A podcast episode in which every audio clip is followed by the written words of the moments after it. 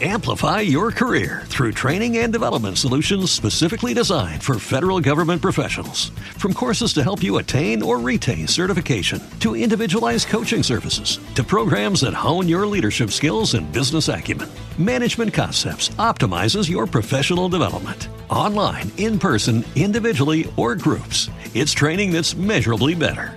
Learn more at managementconcepts.com. That's managementconcepts.com.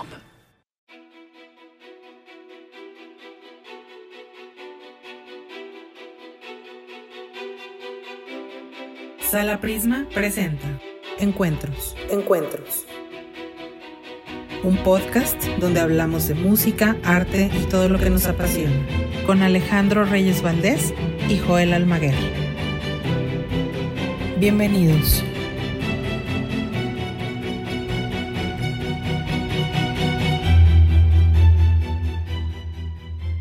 ¿Qué tal? Bienvenidos a Encuentros. Gracias por escucharnos yo soy Alejandro Reyes Valdés y me complace compartir esta charla este día con un gran amigo y además un gran músico. Me refiero a Alejandro Miyaki, con quien estaremos departiendo esta conversación. Alejandro, ¿qué tal? ¿Cómo estás?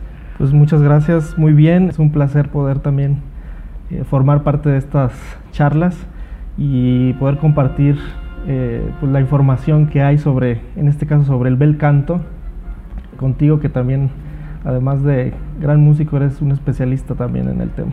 Después de este, eh, este proemio prólogo lleno de elogios, merecidos en el caso de Alejandro Miyaki, vamos a comenzar hablando del bel canto. ¿Cómo podríamos definir el bel canto en pocas palabras? Pues es el, yo diría que es el estilo, el género operístico del romanticismo italiano. O sea, si lo ubicamos en el tiempo, sería principios del siglo XIX, toda la mitad del, siglo XIX, y pues las características específicas ya de este género sería el hecho de que los compositores se enfocaban en resaltar la expresividad a través de la belleza de la voz y de la línea melódica y además explotar las cualidades técnicas de los, de los cantantes. Así es. Hay un autor Roberto Celletti publicó un libro en el 82, en 1982, donde eh, define el, el bel canto, pero digamos lo extiende hasta desde el siglo XVIII, con la vocalidad del, barroco y teniendo como culmen, como, como máxima expresión, el principios del siglo XIX con esta trinidad belcantista, eh, Rossini, Bellini y Donizetti. Pero este autor por lo menos lo, refiere eh, como, mucho más antiguo y claro, eh, conformándose en su máxima expresión con estos tres compositores. Y sí, las características que tú estás señalando coinciden con el bel canto, con esta, esta vocalidad, las óperas belcantistas son óperas de cantantes.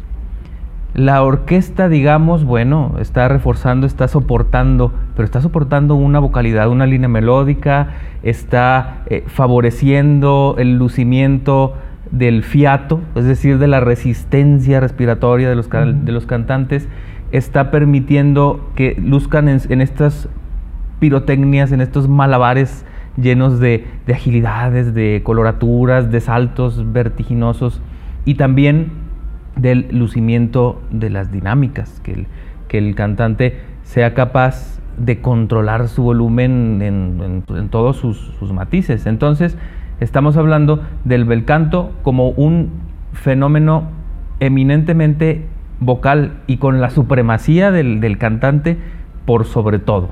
¿Qué me dices de eso? Claro, este, pues lo, creo que, si ya lo ponemos en contexto en toda la historia de, la ópera, si hablamos de los cantantes eh, belcantistas, creo que son a partir de ahí donde se desarrolló una técnica mucho más, no sé si depurada, pero sí más exigente en cuanto a los límites que había antes, como ya mencionas, eh, tenemos antes óperas donde el rango de la extensión, por lo menos en el barroco, no era tanto como lo llegó a ser en las óperas de Rossini o Bellini, por ejemplo. Y además con esta exigencia de hacer todos estos adornos que, como mencionas, vienen también desde el barroco, pero llegan a su, a su máxima expresión en, esta, en este periodo del romanticismo italiano. Y por lo tanto los cantantes se vieron, ahí, sí no sé tú qué opinas al respecto, si fueron los, los cantantes los que ayudaron a los compositores a desarrollar esas, eh, este tipo de escritura tan exigente o viceversa, los, los compositores presionaron a los cantantes a desarrollar esta técnica. Seguramente fue un fenómeno recíproco, como aquel que se dio en el, en el primer barroco, en el barroco temprano, en donde los instrumentos fueron perfeccionándose en su construcción, en su laudería, y los ejecutantes iban proponiendo retos técnicos cada vez mayores. Entonces, bueno, hay, un, hay una reciprocidad en este mejoramiento, en esta sofisticación de, de las técnicas. Incluso propicia tratados, no digo teóricos, eh, podríamos decir manuales, como aquel de Manuel García, padre de María Malibrán y de Paulina Viardot, que era un, además de cantante, era un gran músico y no sé si por primera vez en la historia, pero sí por primera vez un tratado que trascendió, un tratado de canto, de técnica del canto surgió para, como escuela. Entonces el, manual de, Manuel García también define muy bien el, belcantismo, dado que él nació a finales del siglo XVIII y entonces él estaba en, posesión de, estos conocimientos y los transmitió justo en la época dorada del belcantismo, como tú lo llamas, que yo diría es en el primer romanticismo, ¿no? en, ese, en esos primeros, primeras décadas del siglo XIX. Manuel García y toda su familia que fueron exponentes máximos de, esta, de este estilo belcantista y cómo ha trascendido este escrito que menciona sobre su sobre la técnica inclusive hasta nuestros tiempos y creo que para los cantantes actuales el, el bel canto es como una referencia para el estudio de la técnica. Sí. Creo que, que quien pueda cantar bien bel canto puede abordar cualquier repertorio, no en cambio al contrario, como si abordaron primero Puccini, claro. sería más difícil abordar después. Sí, es más difícil ir del verismo al belcantismo que, viceversa, ¿no? El tiempo transcurre, tempus fugit. ¿Qué tal si vamos a nuestra primera pausa para seguir conversando sobre el belcanto? Sottovoce, arias, ópera, belcanto, pasión y drama con los cantantes más importantes de la escena musical. Hola, soy Alejandra López Fuentes y quiero invitarte a descubrir las áreas favoritas de los artistas más notables de nuestro tiempo en una entrevista divertida, cercana y fresca que te enamorará de la música. Este programa es presentado por Sala Prisma Podcast. Espéralo.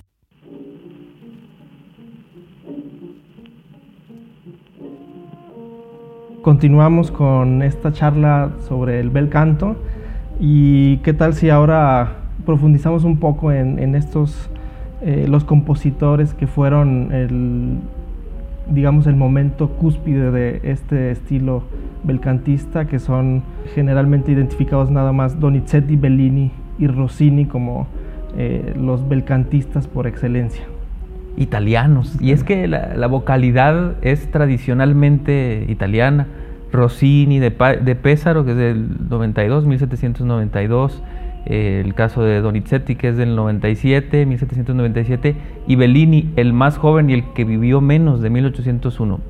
Murió el 35, vivió 34 años.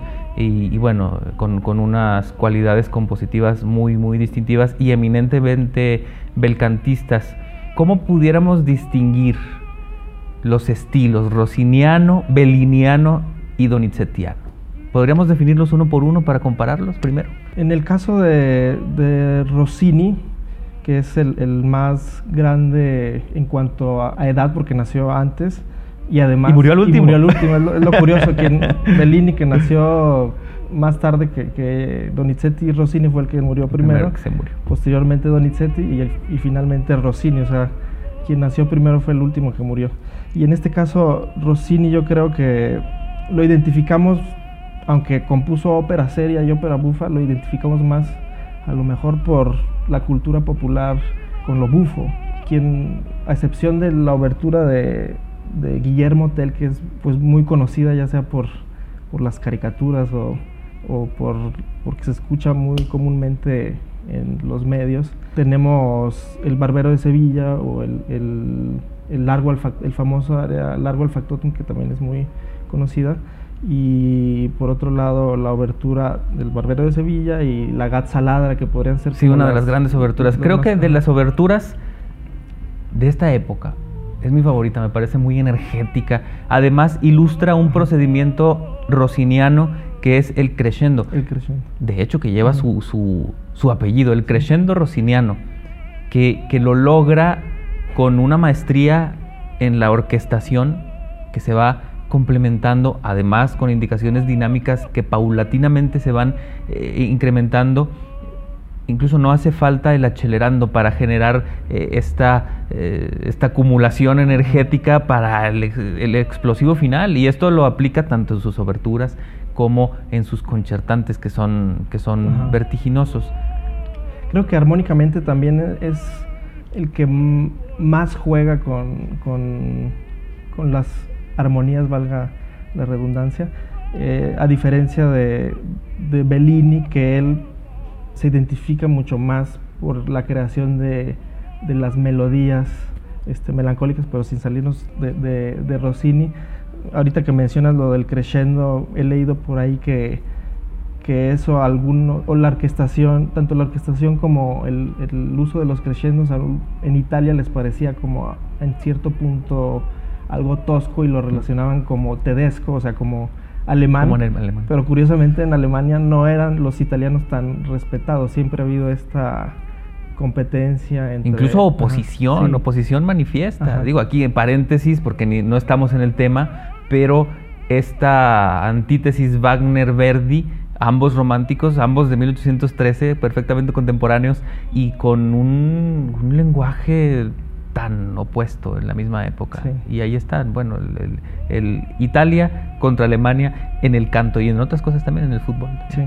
Y pues sí creo que lo que mencionas acerca del, del crescendo creo que es lo que más identifica a, a Rossini así, por supuesto se puede analizar a detalle, pero en cuanto a las, a las generalidades podría ser eso como el sello de, de Rossini, el crescendo. Y en cuanto a la vocalidad, al ver una partitura rossiniana, entonces eh, ve uno como acumulaciones de notas aquí y allá ornamentos, mucha utilización del grupeto, eh, de la repetición de notas, tanto en la orquesta como, como en, las voces, muchas escalas para arriba y para abajo. Rossini no es precisamente alguien que acuda al agudo, ¿verdad? Como, como, como gloria de su, de su composición o como culminación de, de, un área, más bien se va a la intención, a la, a la fuerza de la coloratura y sobre todo creo que es necesario hablar de un esquema muy belcantista, claro, eh, heredero de, una tradición antigua, que es este esquema de aria cantabile y cabaleta. Este, este contraste es muy, es muy rosiniano, ¿no? Este, este, este pase de, lo, de lo lírico a lo pirotécnico. Es característica propia del bel canto, el primero expresar algo a través de una melodía muy cantable y con mucho lirismo y de repente mostrar todas estas habilidades que podía hacer el cantante como puede ser coloraturas de un extremo a otro de los registros y con eh, trinos, adornos, eh, mesa de boche, pianísimos, etcétera. Todo ello enfatizado en principio creo en expresar, es, lo interesante creo, cómo lograron con esa música aparentemente sencilla y lleno de artificios, lograr expresar lo que, lo que viene en el texto, pero a través de las cualidades vocales, no en cambio lo que sucede posteriormente que se enfocan más al, al drama puro y, no a través de la melodía. Exacto. Y aquí para cerrar este segmento tienes toda la razón. La coloratura en Rossini muchas veces tiene un significado abstracto, ¿no? está significando otra cosa. El texto en realidad pierde, pierde potencia, cosa que no sucedería en Bellini ni en Donizetti, que son muy, muy textuales, van a darle forma a, la poesía, ¿no? Pero tendremos que hablar de esto en el siguiente, en el siguiente bloque.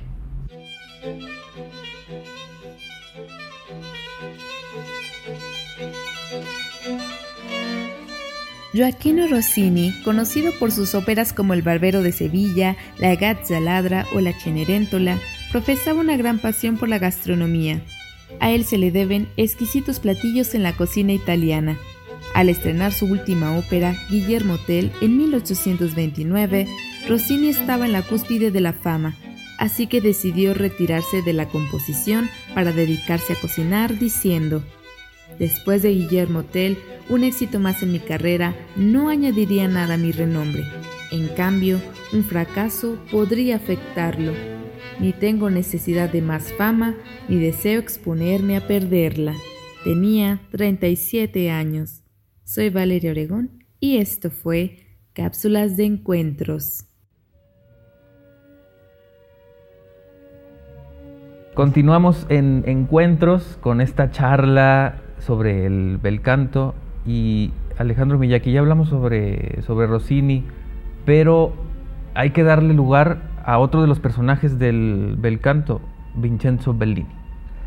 Pues Bellini, el más joven de este trío de belcantistas, se caracteriza o se le llama como el compositor de las eternas melodías en el que la melodía se desarrolla y se desarrolla continuamente y se utiliza como medio expresivo para el texto, dejando un poco en segundo plano la orquesta, no porque sea menos, sino porque el, enfoque está exclusivamente en la melodía. El acompañamiento eh, orquestal es muy eh, sencillo generalmente, sencillo, pero me parece peligroso a lo mejor de repente utilizar este término por parecer... Simple, podría parecer simple, más bien es, muy sutil, ¿no? Sí, sutil.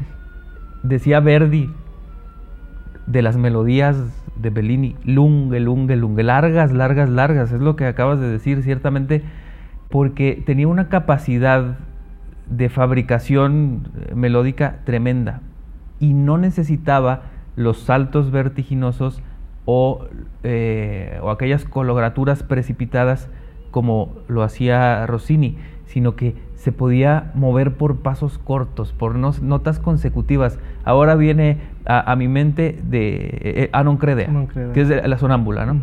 Anon Credea, mira. Una escala una escala, una escala ascendente y con eso lograba el encanto melódico y no se, no se salía de esos esquemas. Castadiva, eh, en donde combina el, lucimiento de coloratura, pero de manera muy bien dosificada, muy, muy sutil, ¿no? En el, caso de Castadiva, que es pues tal vez de su ópera más conocida, por lo menos, Norma. Sí, sí, creo que como mencionas, Norma será no solamente la más conocida, sino eh, la que mayor impacto ha tenido, eh, es como su mayor aportación, la, la que podríamos considerar además de, otras como puede ser eh, Capuletos y Montescos. Y Puritani, Puritani su última y Sonámbula, que creo que esas cuatro óperas serían las, las más famosas, creo que no, sí, sí. no se me escapa alguna. Y curioso que teniendo solo 10 óperas y muriendo tan joven haya dejado un, un legado y haya trascendido mucho más allá de, de su época. Supo absorber Bellini tal vez por su carácter y por sus amistades. Supo absorber ese romanticismo plenamente. Era amigo de Chopin, era amigo de, estos constructores de, melodías, de melodías sutiles y, encantadoras. Hay que darle ahora lugar a Gaetano Donizetti. Donizetti, pues de, los tres es el que más óperas eh, compuso. Tiene casi 70 eh, óperas y creo que él a diferencia de estas marcadas características en, Rossini y en Bellini, eh, se queda un poco eh, en medio, digamos. Tiene también la característica de la melodía, eh, tenemos eh, la, coloratura y todo esto, pero a pesar de que tiene tantas óperas, son pocas las que podemos decir que son las obras maestras de, Donizetti. Ahí podemos mencionar Lucia, Di Mermur, eh, Elixir de Amor, Don, Pasquale. Por ahí en segundo plano a lo mejor vienen las, las reinas Anna Bolena, Lucrezia Borgia y Roberto de Veré. Roberto de Y la favorita tal vez. Tal vez. Ah, la, hija del regimiento, ¿verdad? en, lo mismo. Recordando una vez más a este autor, que yo erré el nombre, no es Roberto, es Rodolfo. Rodolfo Celetti. Habla de Donizetti y de Bellini como compositores que aplicaron el bel canto en ciertos momentos. No los generaliza, no generaliza el, belcantismo en ellos. Tal vez yo no estoy de acuerdo para Bellini, porque Bellini siempre fue eminentemente vocal, pero yo hablaría de Donizetti como un compositor puente, un compositor de transición, porque el, el, género de drama que tú encuentras, no nada más en la escena, en la vocalidad, esto, eso ya huele a Giuseppe Verdi. Sí, tienes razón. Este, entre, digamos, anterior a Donizetti puede ser Mozart y, Verdi, aunque Mozart es más hacia lo alemán, pero puede ser este puente Donizetti quien, quien hace esta transición hacia la ópera verista, bueno, no verista todavía, pero... pero, la, la, romántica, la ópera romántica del, del, segundo, la segunda mitad del siglo XIX, la ópera de Verdi, la ópera de Wagner, que son las, las representantes. En el caso de Donizetti, pues vemos por primera ocasión, tal vez no en él, pero sí, sí se va implementando el esquema de matar a los personajes ¿no? en, sus, en sus argumentos, porque antes tenía que haber un final feliz. El lieto fine que reinó por tantos y tantos años, que, que Rossini lo respetaba, bueno, en sus óperas serias lo, lo, trata, como en Otelo. Em, también, a lo mejor algo que se nos ha olvidado mencionar, eh, las escenas de locura también muy características del bel canto que podemos ver en, en Bellini, en Puritani, pero la más famosa e icónica escena de locura, la de Lucia. Que es eterna. Y que eh, entonces la, soprano que se hace cargo del eh, de, el personaje tiene que dominar la, técnica para no tropezarse allí. Es muy difícil. ¿Podemos hablar de cantantes belcantistas actualmente?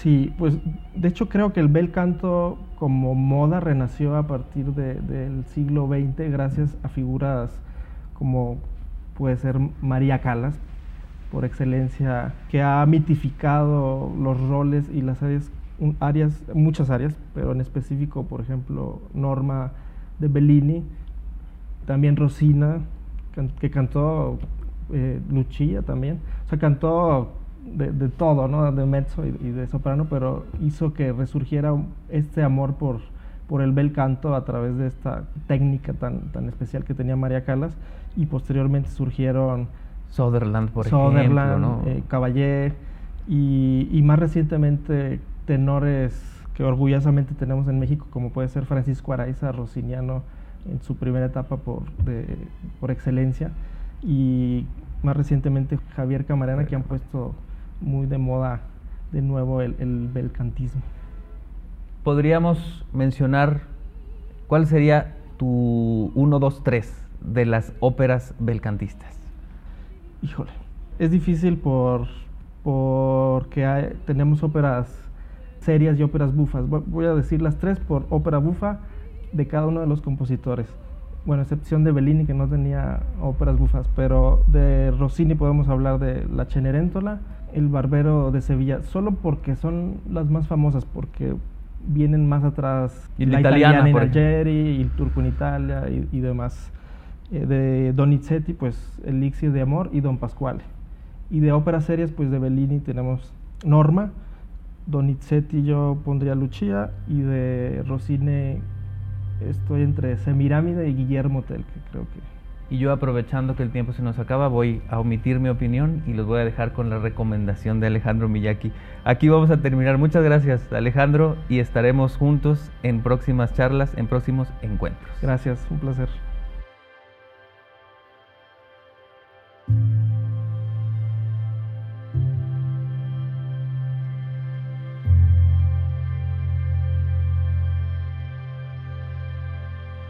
Este programa fue llevado a ustedes por Sala Prisma.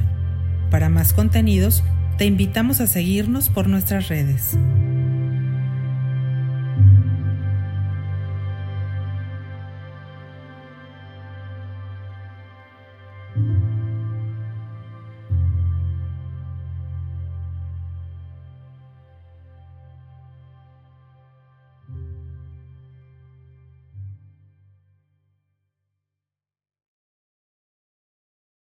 Amplify your career through training and development solutions specifically designed for federal government professionals.